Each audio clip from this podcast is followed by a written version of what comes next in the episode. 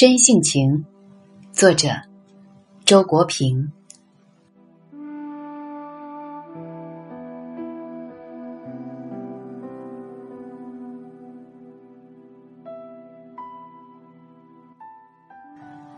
我的人生观，若要用一句话概括，就是真性情。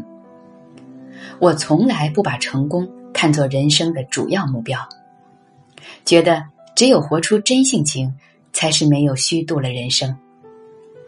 所谓真性情，一面是对个性和内在精神价值的看重，另一面是对外在功利的看轻。一个人在衡量任何事物时，看重的是他们在自己生活中的意义，而不是他们能给自己带来多少实际利益。这样一种生活态度，就是真性情。一个人活在世上，必须有自己真正爱好的事情，才会活得有意思。这爱好完全是出于他的真性情的，而不是为了某种外在的利益，例如为了金钱、名声之类。他喜欢做这件事情，只是因为他觉得事情本身非常美好，他被事情的美好所吸引。这就好像一个园丁，他仅仅因为喜欢而开辟了一块自己的园地，他在其中培育了许多美丽的花木，为他们倾注了自己的心血。当他在自己的园地上耕作时，他心里非常踏实。无论他走到哪里，他也都会牵挂着那些花木，如同母亲牵挂着自己的孩子。这样一个人，他一定会活得很充实的。相反，一个人如果没有自己的园地，不管他当多大的官儿，做多大的买卖，他本质上始终是空虚的。这样的人一旦丢了官，破了产。他的空虚就暴露无遗了，会惶惶然不可终日，发现自己在世界上无事可做，也没有人需要他，成了一个多余的人。在我看来，所谓成功，是指把自己真正喜欢的事情做好，其前提是首先要有自己真正的爱好，即自己的真性情。舍此便只是名利场上的生意经，而幸福则主要是一种内心体验，是心灵对于生命意义的强烈感受，因而也是以心灵的感受力为前提的。所以，比成功和幸福都更重要的是，一个人必须有一个真实的自我，一颗饱满的灵魂。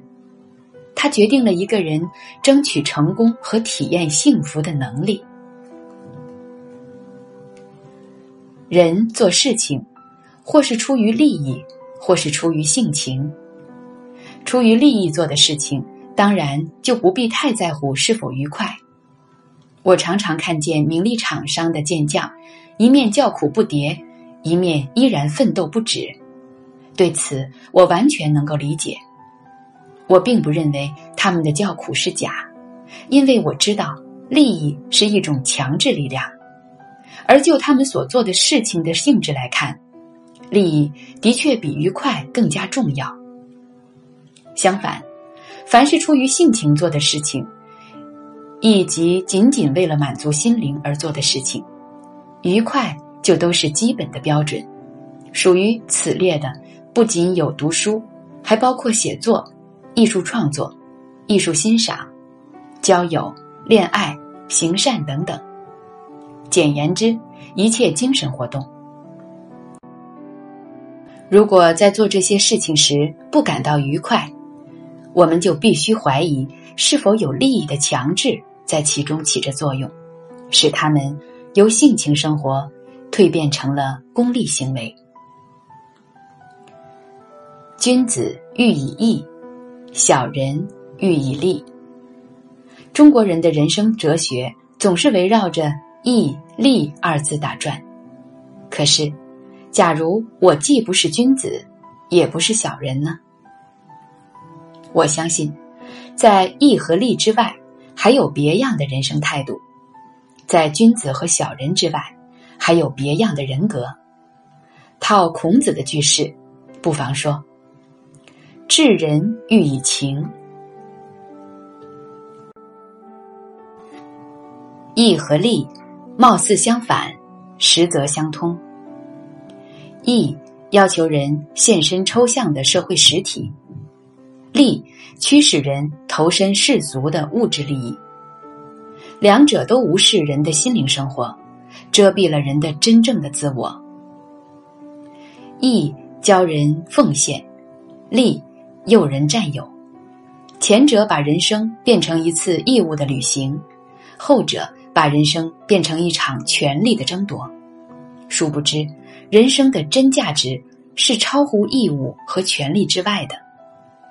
义和利都脱不开计较，所以，无论义师讨伐叛臣，还是利欲支配众生，人与人之间的关系总是紧张。如果说义代表一种伦理的人生态度，利。代表一种功利的人生态度，那么我所说的情，便代表一种审美的人生态度。他主张率性而行，视情而止。每个人都保持自己的真性情。你不是你所信奉的教义，也不是你所占有的物品。你之为你，仅在于你的真实自我。生命的意义不在奉献或占有，而在创造。创造就是人的真性情的积极展开，是人在实现其本质力量时所获得的情感上的满足。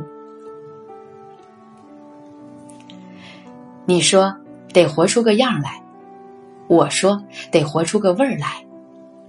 名声地位是衣裳，不妨弄件穿穿。可是对人对己都不要以貌取人。衣裳换来换去，我还是我。脱尽衣裳，男人和女人更本色。人生中一切美好的事情，报酬都在眼前。爱情的报酬就是相爱时的陶醉和满足，而不是有朝一日缔结良缘。创作的报酬就是创作时的陶醉和满足，而不是有朝一日名扬四海。如果事情本身不能给人以陶醉和满足，就不足以成为美好。我的确感到，读书、写作以及享受爱情、亲情和友情，是天下最快乐的事情。定力不是修炼出来的，它直接来自所做的事情对你的吸引力。人生有两大幸运，一是做自己喜欢做的事儿。另一个是和自己喜欢的人在一起，所以也可以说，我的定力来自我的幸运。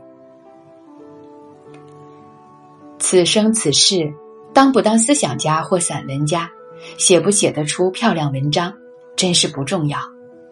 我唯愿保持住一份生命的本色，一份能够安静聆听别的生命，也使别的生命愿意安静聆听的纯真。